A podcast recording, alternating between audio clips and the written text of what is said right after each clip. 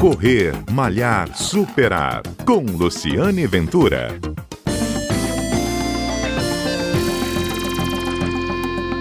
Um protocolo de segurança para correr nas ruas e nos parques, feito tanto para treinadores quanto para corredores.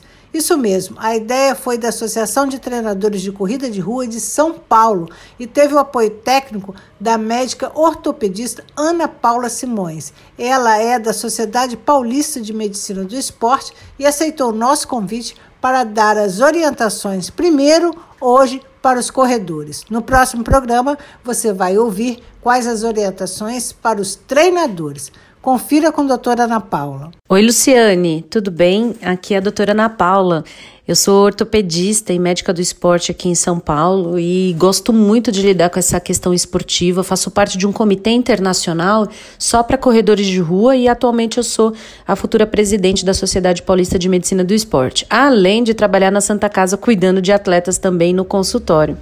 Eu estou te mandando essa mensagem porque a gente criou um protocolo de retorno aos esportes, né? E a gente pode dividir até num sábado a gente fala dos corredores e outro do treinador, tudo bem?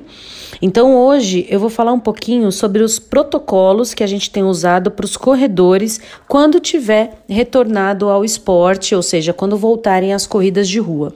Basicamente, nós iniciamos com a determinação que o atleta tem que sair de máscara de casa e com as mãos higienizadas, levando a sua garrafinha de água e tudo que você vai usar na corrida.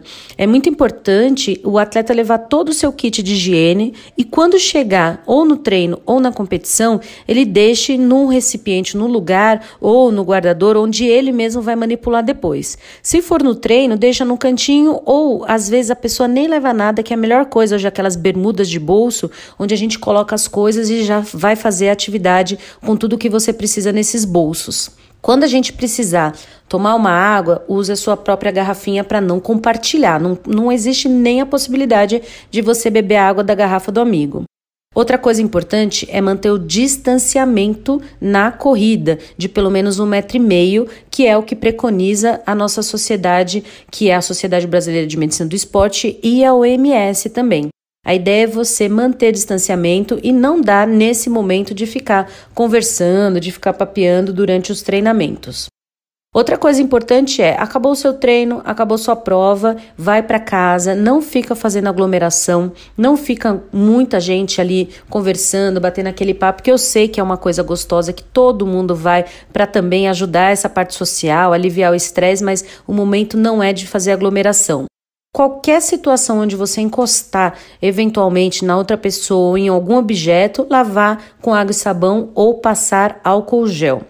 A recomendação quando chegar em casa é tirar seus objetos, sua roupa, diretamente na área de serviço, já colocar para lavar, tomar o seu banho e depois você entra em contato com seus queridos. Tá bom? É isso aí. Eu queria deixar meu muito obrigado pela essa participação, pelo seu convite. E qualquer dúvida é só me inscrever lá no meu Instagram, arroba doutora Ana P. Simões. Um abraço. Essa foi a doutora Ana Paula Simões, que no próximo programa vai trazer as dicas para os treinadores. Não perca, o Correr Malhar Superar é um programa que vai ao ar todos os sábados às 11h30 da manhã aqui na Rádio CBN e você também pode acompanhar pela sua plataforma de podcast preferida. Um abraço e até o nosso próximo encontro.